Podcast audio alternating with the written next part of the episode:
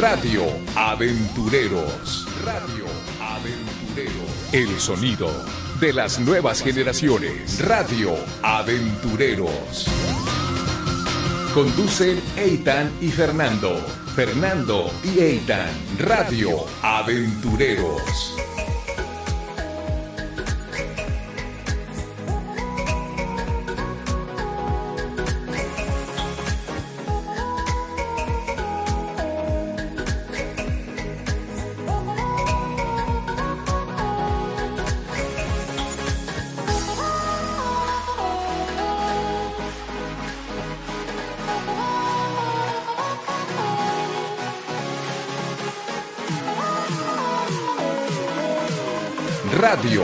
Aventureros.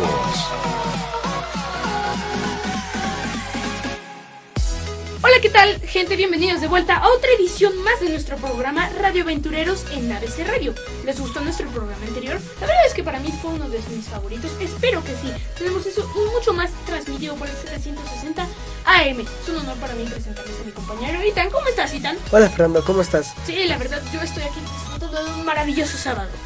Hoy como invitada tenemos a Claudia Castellanos, que es una especialista en educación aquí en México. Hola, ¿cómo está? Hola, ¿qué tal y tal? Muchísimo gusto. Hola, Fernando. ¿qué El tal? gusto es nuestro. Muy bien. Pues gracias por la invitación. De verdad es un placer conocerlos y tener esta oportunidad de estar con sus radioescuchas y pues divertirnos un rato con un tema tan interesante. Como la educación, exactamente. Ok. Este, la- tengo una, para empezar quiero poner una pregunta en la mesa. Es, ¿la situación escolar en México es diferente a comparación con otros países? Oh. Bueno, eh, primero me gustaría hacer como algunas cuestiones puntuales respecto al tema, porque si dices la situación de la educación, ¿te estás refiriendo exclusivamente a la parte escolarizada o a la educación en un sentido mucho más amplio? Porque generalmente existe una confusión muy, muy grande entre que un sistema educativo se reduce a la escuela, a la escolarización, cuando en realidad el aprendizaje y el campo de acción que se tiene cuando se habla de la necesidad de abrir todas esas oportunidades para que el ser humano se realice aprendiendo, pues evidentemente rebasa la escuela. Sí. De, yo hablo de eh, escolar. Escolar. Sí, e- ese era nuestro punto de vista perspectivamente.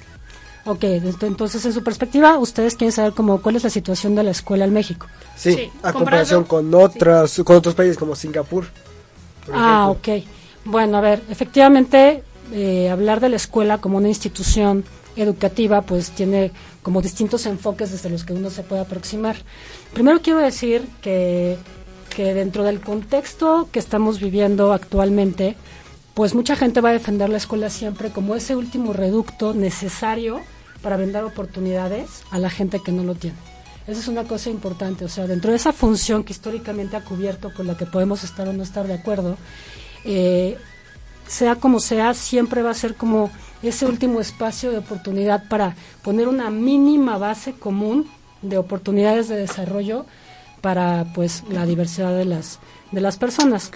Eh, segundo ya el tipo de o la diversidad de opciones escolares que existen, pues sí es totalmente variada, no solamente en el mundo, sino también eh, dentro de un mismo país. No, me están preguntando por el caso de Singapur. Por ejemplo, sí. ¿Por qué les llamó la atención Singapur? ¿Por los resultados de PISA o cómo saben que Singapur tiene un nivel de escolarización importante? Por ejemplo, sí, aquí tenemos unos datos, algunas cifras. Dice que Singapur está como país número uno en ciencias, comprensión de lectura y en matemáticas. Está en el número uno, mientras México está en el 58, eh, 55 y 56, o sea, muy, muy, muy abajo de Singapur. ¿Por qué es esto? ¿Por, nuestro, por nuestra economía? ¿Porque los mexicanos realmente somos más intelectuales o por alguna razón más allá? Ok, entonces eh, me estás planteando que dentro de los resultados de, de la evaluación de PISA, entonces México está incluso por debajo de todos los países de la OCDE y todavía Sí, más todavía. allá, ¿no? Eh, pues mira, la primera respuesta que te puedo dar es que cuando se hacen este tipo de comparaciones internacionales, habría primeramente que cuestionar eh, si realmente estamos partiendo de principios de equidad para que se establezcan esas comparaciones. ¿A qué me refiero? Para que tú puedas comparar una cosa con otra tienes que partir de que comparten puntos de vista iguales. Entonces lo que no es igual no se puede comparar sí. y entonces eso eso es importante. ¿Por qué quizá eh, en estas áreas Singapur va mucho más allá? Pues porque ha tenido este país, digo, no por lo que sé, eh, un proceso de, de reformulación o regeneración de todo su sistema escolar eh, para, para que puedan lograr este, este, estos objetivos dentro de estas tres competencias que mide la evaluación internacional de PISA, que efectivamente son comprensión lectora, matemáticas y ciencias naturales, estar muy por encima de nuestro sistema. Eh, comenzaron un proceso ellos de también a nivel nacional, digamos, de reestructuración, en la que primero hay que considerar que su población es muchísimo menor que la mexicana. En segundo lugar, el tipo de desarrollo profesional que tienen sus profesores es diferente. Ah, y aquí la capacitación de los profesores es un punto muy importante. Tercero, por lo menos en matemáticas yo sé que tienen una metodología muy particular formulada por ellos mismos, que es el método Singapur, que es interesantísimo, porque para mí es una, una cuestión que parte no solamente de abstracciones matemáticas o de concreciones matemáticas, sino que tiene unos puentes muy padres en su metodología para que los niños comprendan esto desde otra perspectiva. ¿A qué quiero llegar? Eh, a que finalmente cuando se está estudiando o analizando un sistema educativo, uno tiene que ver que son múltiples los factores que intervienen, desde la cultura del país, desde la equidad de oportunidades de acceso o no que tengan los, los alumnos en cuanto tal, desde el modelo pedagógico que está detrás, que eso es muy importante, el de Singapur es distinto, y también la intervención eh, tanto pública, en el, en el sentido de las autoridades que están vigilando y procurando que esos modelos efectivamente lleven al logro pues de objetivos nacionales muy concretos, como la participación evidentemente de la comunidad educativa. Le hace los propios alumnos, padres y profesores. Si existe un plan de desarrollo, una estructura y una cuestión en la que hay una participación muy concreta, con objetivos muy claros, evidentemente funciona. Ahora, regreso nada más al punto de PISA. Eh, ¿Ustedes saben quién es Andreas Schleicher? No lo puedo pronunciar muy bien, perdón. Andreas Schleicher. No. No. no tenía idea. Les cuento una anécdota de este hombre. Este hombre es el director de PISA, precisamente. Ah, es el, director de la parte de PISA. de PISA, ajá, de la parte pedagógica. Es quien desde el 97 que surge, cuando entró en 2012, ha estado dando el seguimiento propiamente a la aplicación de este examen que se da cada tres años. Y saben que él está últimamente postulando que tiene que modificarse toda la estructura del examen. Wow. Y es que aquí lo interesante es que la gente suele compararse conforme a estos indicadores, que son estandarizados, y yo estoy cuestionando, ¿por qué tienen que ser estandarizados si México tiene otras condiciones? ¿Ya viste, mamá? ¿Ya viste? Como los exámenes, por ejemplo. Como los exámenes. Sí, modifica mis exámenes, dicen, dicen que los exámenes te dan un valor. Te dice, tú eres, tú eres un 6, tú eres excelente o tú eres perdedor. Y eso creo que afecta a la moral también de los niños en los aprendizajes, ¿eso es cierto? Eso es totalmente cierto. A ver, el asunto aquí es, con base en que estás estableciendo la igualdad entre los sujetos que evalúas o les asignas un valor y con qué, en qué criterios son distintos. ¿Todas las personas son iguales? Sí, sí, sí todas. ¿En cuanto a qué? En cuanto a que son gente que puede sentir. Alma, todos somos, todos somos polvo de estrellas. Bueno, no sé, si te vas al fundamento biológico, físico último de cuál es nuestra constitución material, de dónde salimos, pues, pues bien la material, ¿no? Pero somos iguales, de verdad, como para que digan, a ustedes dos les gustaría que les asignaran un número o un valor numérico idéntico. No, yo quiero que me llamen Fernando porque no sé, significaba el rey cazador allá en España, no sé qué, pero yo sigo queriendo que me llamen por mi nombre. Pues a mí no me gustaría que me pusieran un número, que es igual como Fernando, me gustaría que me llamaran por mi nombre. ¿Por qué? Porque siento que me están dando un valor que yo realmente importo en la sociedad. Sí, las personas que no soy otra tabla gris. Y las personas no somos objetos, somos seres y yo creo que es lo que hacen los exámenes. Aparte de que te presionan y te cortan mucho de la creatividad que uno nace con. Bueno, sí. Y, oh, perdonen, perdonen, pero aquí tengo que cortar un poquito. Perdón, ¿pero qué es PISA? ¿Es un sistema especializado o cómo? No, no tengo toda la información de qué es PISA. PISA es un sistema de evaluación a nivel internacional que se eh, digamos, que, que, se, que se diseñó para que los gobiernos que están dentro de la Organización de Cooperación y Desarrollo Económico, la OCDE, pudieran, conforme ciertos estándares o valores asignados a ciertas competencias, ranquearse, esto es, catalogarse o jerarquizarse dependiendo del resultado que se diera en la evaluación de las competencias que se definieron como importantes a partir del 97, que son estas tres que ya comentamos. Ah, bueno, Sin embargo, hoy se está cuestionando que esas sean las competencias que realmente importan para medir o evaluar los sistemas educativos. Se evalúa cada tres años a- a una muestra representativa de alumnos de 15 años de todos los países involucrados. Ahora, el asunto es, PISA surge buscando evaluar o poner un valor a esas competencias, pero ha sido sumamente cuestionado porque lo que se ha generado es una competencia que lo que busca Sí. es que esos sistemas educativos den la nota más alta respecto a evaluaciones estandarizadas según, centradas. según ellos, por decirlo así. Claro, es que ellos las definen Sí. suponiendo que esas son las competencias que deberían de importar a nivel mundial. está- Importar. Importar a nivel mundial. Ahora, el Sí. punto que yo les pregunto, y regreso a la parte que ustedes me están diciendo, es que yo soy persona, yo soy individual, yo tengo mi nombre, yo soy distinto. Bueno, si lo pasamos en términos sociales, cada país tiene una cultura, cada país tiene unas necesidades y un desarrollo económico, político, social diverso. Y aquí es cuando Entonces, ¿cuál va a ser el piso común? Y esa es una de las críticas, efectivamente, que se plantea PISA. Porque- Segundo, ¿cómo le asignas valores a cosas que no son mensurables? Es decir, Sí. ¿qué tan bueno eres o no en matemáticas? Bueno, Exacto. matemáticas bajo qué términos? ¿Aplicadas, abstractas, para resolver problemas? Sí, sí. ¿Simplemente para dar un resultado abstracto, una ecuación? Y lo que hace em, y lo que hace PISA es justamente se- quitar todo eso y decir matemáticas, así como ese es bueno y malo, es muy cuadrado por decirlo así. Mira, aquí, aquí lo que curiosamente el mismo director del programa está, está diciendo hoy es, ok, PISA ha sido muy importante, sin embargo hoy, para la época en la que estamos viviendo, lo que nos está dando es una imagen parcial de algo importante. ¿Y por qué? O sea, ¿o ¿cuál ha sido el replanteamiento de- de lo que estamos viviendo?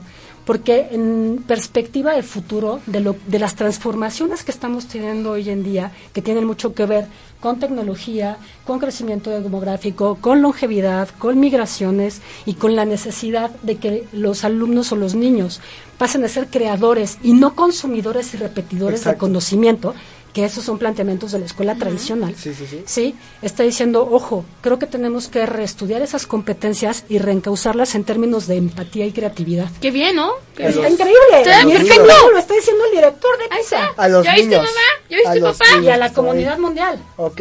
O sea que es muy probable, digo, claro, también ha recibido críticas contrarias. Sí, Los sí, sí, sí. defensores de PISA dicen, ¿qué te pasa? Si estamos apenas logrando que estos esquemas ves, estandarizados de ves. evaluación se perpetúen y se globalicen, ahora sales con que hay que modificarlos. Ahí está, ya ves, ya ves, mamá y papá.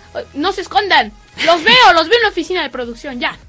Pero es un gran debate respecto a realmente cómo tendría que darse una evaluación, si es que realmente, o más bien cuál es el valor o la manera en la que los datos que arroja un proceso en el que se está tratando de efectivamente identificar las características que se están buscando evaluar sean personalizables y, y no eh, causen esos perjuicios o complicaciones que ustedes me decían de, oye, es que le está bajando la autoestima a un niño porque está pretendiendo que el interés del niño, la motivación del niño, sus capacidades, se limiten a un número cuantificable como si yo fuera un objeto. Claro, claro.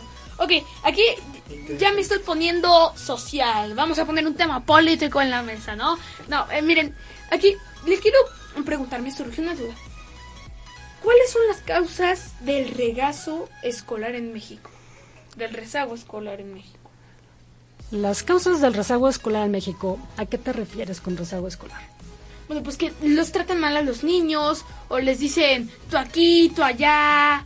La estructura de la escuela tradicional. Ah, ok, la, ¿Cuáles serían la- esas causas? la estructura de la escuela tradicional.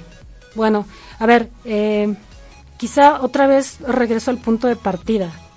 Hablar de escuela es hablar de una realidad muy sí, compleja, bueno, sí. con un origen histórico muy, muy concreto, con un objetivo que estaba persiguiendo eh, y que finalmente era poner piso parejo para, ahora sí, estandarizar o dar las bases mínimas dentro de un sistema en el que estaba habiendo cambios históricos que implicaba tener cierta eh, capacidad lectora para comprender instrucciones, para seguir instrucciones de ¿Como una análisis crítico, exacto, en la fábrica, tener ciertas bases matemáticas como Claro. para poder comprender ciertos procesos. Y efectivamente eh, un- una cuestión que se ha criticado mucho también desde las perspectivas actuales de, de los críticos de esa escuela tradicional, lineal, fabril, en la que salían, ¿se acuerdan esa, esa canción de Pink Floyd, no?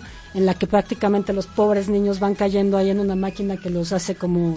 ¿Sí? ¿Sí, sí saben esa canción? No, no, No, la no, no. Pink Floyd, The yo la Wall. desconozco. Ok, ah, ok, perfecto. Bueno, se las dejo de tarea porque está padrísima. Una que va diciendo que no necesitamos más educación, maestros. Dejen a los alumnos, claro, está en inglés, ¿no? Sí. Dejen a los alumnos en Ah, paz. pues, no- no hay pero problema, que no hay los meten en una especie como esas máquinas que hacen carne molida, ¿no? Sí. Entonces ahí van todos los niños sobre una banda, shroom, cayendo y saliendo estandarizados. Todos iguales. Todos iguales. Sí, y tal sí. pareciera que cuando se establecen esos currículos con contenidos iguales, que están cifrados en tiempos de clases iguales y dentro de un esquema horario que te limita de hora de entrada, hora de salida, y esta es tu secuencia de matemáticas, español, ciencias naturales, sociales, historia, civismo, lo etcétera. También necesita jugar, es un niño. Lo atascas, lo presionas y lo traumas en el sentido de que va, en vez de amar esto, lo va a rechazar. Va a Sí, terminar o sea, rechazándolo. o sea, ¿Qué es lo que sucede? Sí, o sea, sí, por ejemplo, ay, no, mamá, la escuela, o sea, yo como maestro le diría, ok, no los voy a saturar, no les voy a dejar cinco horas de tarea diaria, pero quiero que entiendan que esto es para su bien. Si no tienen buenas bases, buenos fundamentos, buenos estudios, no van a llegar muy lejos en la sociedad y les puede ir mal. Así que, ¿por, ¿por qué ese odio de, ay, no, la escuela? O sea, también tendríamos que decirles a los niños que esto es por su bien, que, si, que piensen en su futuro, que si no, Yo también se opino. troncharon. Yo opino que, aparte de poder decirles esto es por tu bien, ellos tienen que no solo conocerlo, sino entenderlo incon- inconscientemente. Porque es diferente a que, porque dicen que cuando tú, que la mejor forma de que alguien aprenda algo es enseñarle, y no creo que eso sea cierto.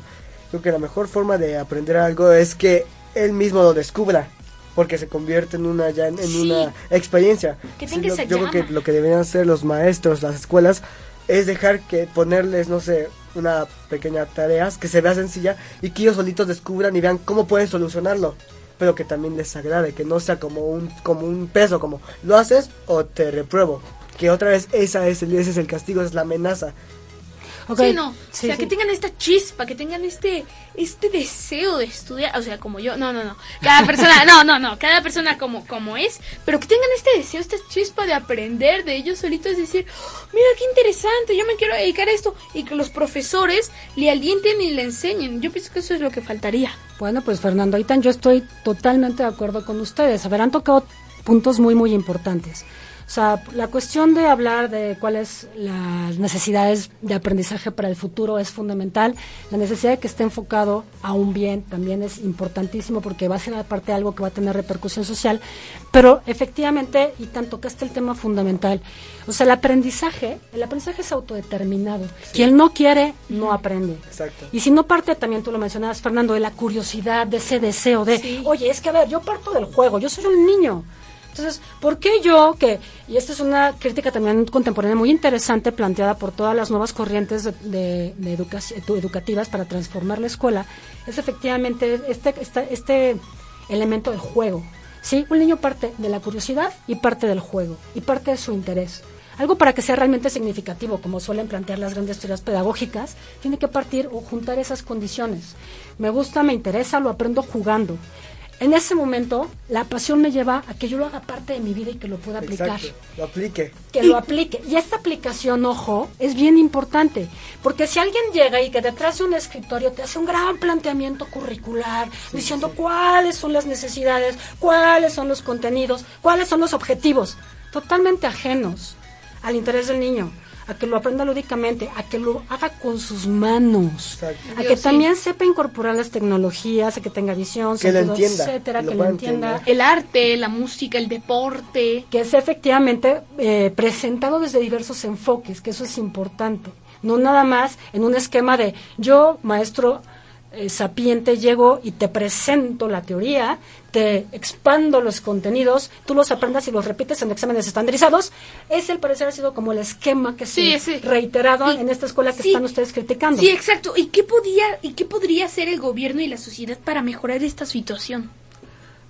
Bueno, primero yo pienso que es fundamental tomar un poco de distancia, sí, de la realidad educativa y de su politización absurda. Esa es la primera condición. Sí, sí, la verdad. O sea, la, la- la- política, la escuela, el sistema educativo no es un botín político ni para hacer promesas, ni para colgarse medallas, Ni para hacerse ni este para competencia. hacer Exactamente, rankings sí. internacionales. Y el Premio estamos de quién metiendo es a, estos listo. niños en algo que ellos no deberían estar involucrados, que ni siquiera quieren estar, entonces estamos afectando al meter todos en este rollo político. Y estamos destruyendo la autoestima del niño porque, o sea, le- o sea, es ya es ah, escuchen muy todos, es la final, el más li- el de no sé quién contra España, los más listos. Oh, ganó España. Y entonces, ¿qué le hacemos al niño? O sea, le destruimos su autoestima, le hacemos creer que él no es, bueno, que le ganó a mucha gente, pero que él no es nadie solo porque alguien más le acer- acertó bien en, en una pregunta estandarizada. O sea, ¿por qué no? Por ejemplo, a mí que me enseñaron a comer con palillos chinos, la maestra de, chi- la maestra de, chi- de chino nos trajo paella y nos enseñó mientras comíamos y nuestro juguito y todo A base de la experiencia. base de la experiencia, La experiencia. con los palillos chinos nos enseñó primero los movimientos en el libro y luego ya no lo aplicó con nuestra paella y pues la verdad es que quedé muy gordito, Es que muy hay, gordito ese hay día, la sabiduría de tu maestra, que ese es un verdadero maestro Sí. con vocación, de los que hay que agradecer, que también hay miles. Un maestro, un guía, un facilitador. Exacto, ¿qué es un, qué es un sí. maestro? ¿Qué es el maestro? Ahí es lo que yo algo que quiero Sí, hablar sí. con usted. ¿Qué es un maestro? ¿El maestro es alguien que debe enseñarle algo a alguien o que debe ayudarlo a caminar por un lugar? Es que regresamos al punto, el aprendizaje es personal autodirigido y quien va a aprender y quien va a dar sentido y va a incorporar eso es la persona que aprende, el aprendiz. Pero ¿cuál es el papel entonces de ese maestro? Sí. El papel que tiene es, es de guía, es de facilitador, es de generador de experiencias de aprendizaje plenas. Una experiencia de aprendizaje, y estoy haciendo esto con el ejemplo de la paella, es yo quiero yo quiero mostrar la importancia y el valor y además desarrollar esa habilidad práctica al meter las manos y saber dominar ese- esa conjunción de los palitos para poder comer. Y aparte quedar bien gordito. Y como dices, y quedar contento y bien gordito, pero también imp- importa el sabor de la paella, claro, porque Oh, si te hubieran llevado algo horrible. Exacto, No, sí, imagínate. Un burrito yo. Entonces, eso también es imposible tomártelo Sí, sí. con unos O sea, palillos, ¿no? Yo hubiera estado así como Entonces, pero imagínate el trabajo que implicó ese, ese saber presentar todos los elementos que te lleven a darle plenitud, sentido y pasión a eso que quieres aprender. Pero ya lo incorporaste a tu vida, tú ya sabes sí. a partir de ahora Sí, eso es eh, Pero la maestra sí, logró ser un guía que logró que que hizo que todos los elementos que deberían de confluir en una experiencia real de aprendizaje estuvieran juntos. Yo les preguntaría, ¿cuáles son entonces esos elementos que tendrían que estar detrás de los modelos que realmente representen la oportunidad de regenerar esos sistemas escolares que ustedes buscan? Y eso es innovación educativa. Sí. ¿Cuáles se imaginan que son? Pues. Ucha, me la puso difícil. Ya nos andan aquí haciendo el examen. No, no, no, no, es examen, sino La pregunta. es la invitación precisamente, primero, a que cada vez que se está planteando cualquier eh, aspecto de aprendizaje, comencemos por las preguntas. Alguien que sabe, alguien que está realmente desarrollando su inteligencia y un sentido crítico de, de- de- de sus experiencias vitales, parte de plantear buenas preguntas. Y es la primera condición. Un buen maestro, y si no, pregúntenle a Sócrates, a Platón, aquí toda la, la parte de buenos profesores de filosofía tendrán mucho que tiempo, aportar. meterme en mi máquina de tiempo para preguntarle. Ahorita vuelvo, como una media hora en lo que se calibran los guiones. Eh, ahorita vuelvo. Ya- ah, no, ya volví, ya volví. Viajé en el tiempo y me tardé dos minutos. Y te puedes regresar también con Descartes, Ah, esperen, que decía luego por ahí decía Estoy, algo de- ya, ya volví. Descartes siempre le dicen, ah, él decía, pienso, luego existo. Pero, pero nadie ha planteado lo que decía antes del pienso, luego existo, y decía, dudo. Dudo. La pregunta es la base. Exactamente. Pregunta. Exactamente. Pero no, pero no una pregunta de ¿qué sabes? ¿Qué has estudiado? Sino que, que el maestro diga, oye, tú- a ti que te encanta de este tema, ¿qué es lo que se te viene a la mente? ¿Qué, me- qué es Exacto, lo primero que sí. me explicas? A ver, dime, yo escucho. O que tú mismo sí, hagas sí. preguntas frente a la realidad. ¿No tienen preguntas Sí, frente claro. al mundo que estamos viviendo? La ¿Y tan sí, cuáles sí, sí. serían tus preguntas? Por ejemplo, mm, no sé, ¿qué, qué es la, el calentamiento global, por ejemplo? Maravilloso. Que es cómo nos está afectando, realmente nos ¿Cómo está afectando. lograr la paz en la Tierra? Maravilloso. Ok. Eso que ustedes hacen, y por lo que también estoy muy contenta, y gracias por invitarme a este programa, Claro, es que parten de preguntas importantes. Parten de preguntas, primero que ustedes se hacen, y segundo que afectan a los demás. Y eso involucra el aprendizaje. Exactamente. Y ese es el punto de partida para un verdadero aprendizaje. ¿Qué es lo que ustedes hacen? Investigan. Por nuestra propia cuenta, nadie nos está diciendo, estudia, estudia, o investiga, investiga. Nosotros tenemos ese deseo. Y ustedes tienen ese deseo, pero además, ojo, estamos viviendo en la sociedad del conocimiento. Y ese es una, también un momento histórico, tú te gusta viajar en el tiempo, Fernando. Sí, es, estamos en un momento histórico privilegiado. ¿Por qué? Porque antes, y esto también es motivo por el que la escuela tradicional también tuvo sus aciertos y su razón de ser en un momento. Hubo un momento en que la gente no tenía acceso al conocimiento y estaba delimitado. No me voy muy atrás en la historia, pero si te quieres ir a la Edad Media, pues estaba en los monasterios. Pero después se logró sacar y estaba en las bibliotecas. Pero después ya pasó a que gracias a los medios digitales tenemos un acceso irrestricto. Y esa es una condición maravillosa que nos facilita hoy en día que tus dudas bien planteadas eh, puedan finalmente eh, traducirse en la oportunidad de que ustedes también investiguen de forma abierta. Y ahí también una de las novedades de la escuela es que existen multitud impresionante de recursos educativos abiertos que les permiten a las nuevas generaciones preguntarse por sí mismas, buscar información y también buscar a sus tutores o buenos guías que siempre les van a poder ayudar en su mapa de ruta para que ustedes puedan finalmente No profundizar en lo opresores. que importa. Exactamente. No. Compañeros de viaje. Exactamente. Ahora, este, es- se nos va la- acabando el tiempo. plática. Así que, nada más para terminar, quisiera saber el punto de vista de, de ustedes dos. Por ejemplo, Fernando, ¿cuál es tu punto de vista sobre esto? Mi punto de vista es todo lo que acabamos de decir. Bueno, no, es- ahí lo estoy esquivando. No, la verdad es que yo pienso que la educación puede ser algo increíble. No, es algo increíble. Solamente que lo han hecho muy tradicional. Y ahora, chicos, vamos a meternos en el maravilloso. O sea, ¿cómo me veo? Ni parezco yo. Entonces, hagámoslo más divertido, más didáctico. Llevamos paella y chocolate. ¿Qué les parece? Yo creo que la educación, como usted dijo, y también lo pienso, es no tanto que te digan aprende, sino más bien qué quisieras tú conocer. Porque ese porque si alguien quiere ser matemático y le gusta natural, no va a tener, naturalmente va a buscar esto y lo va a comprender. ¿Por qué? Porque le va a gustar. Sí, yo creo que, que hay que cambiar todo el sistema educativo, todo, y más bien ya no enfocarnos en más bien como qué le conviene para nuestro punto de vista, sino más bien hasta el qué es lo que el niño necesita, pero obviamente mantenerlo en un rango seguro. Por ejemplo, te voy a poner una, una roca enfrente. ¿Te gusta la roca? Este, sí, por ejemplo, quiero estudiar sobre la roca. Está bien, te ayudamos sobre eso y de aquí nos ayudamos a más temas que sean matemáticas, este, no sé, biología. Y La ahí ya van a tocar todas las ramas, que es justamente lo que hace homeschooling, nada más mencionando. Sí, estoy de acuerdo contigo. Creo que están en un momento increíble porque existen afortunadamente hoy nuevas metodologías, nuevos procesos, muchas oportunidades de que eso se comparta bajo una noción de que el conocimiento es precisamente para eso. Y me encantaría, digo, si quieren continuamos después la plática, precisamente sí me- hablar de todas estas innovaciones y metodologías que existen hoy y felicidades. Pues bueno, este, muchísimas gracias Claudia Castellanos y al público de, de ABC Radio por habernos escuchado en esta emisión. De verdad, muchas gracias por haber estado aquí con nosotros. Perfecto. Bueno, la verdad es que ya toca la parte de promos- promocional. Nos, le- les doy la despedida y nuestras redes sociales que son www.radioaventureros.com. Pueden seguirnos en nuestro canal de YouTube Radio Aventureros. Creo que nada más. Y también o pueden escucharnos como siempre todos los sábados a las 4 de la tarde aquí en ABC Radio por transmitido por el 760 AM. Hasta la próxima semana. Hasta luego. Radio Aventureros. Aventureros.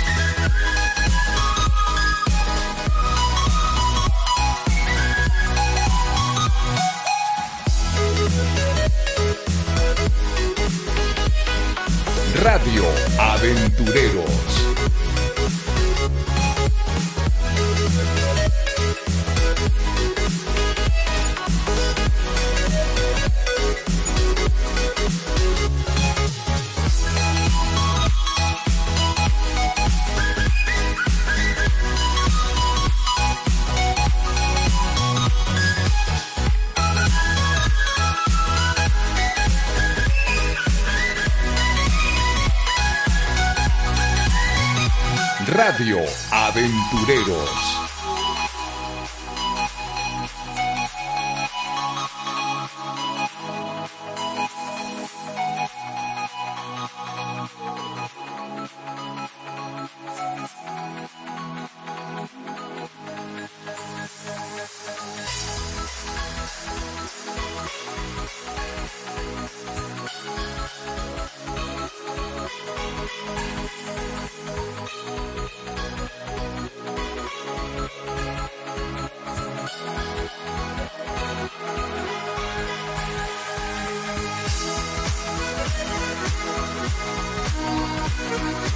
Radio Aventureros.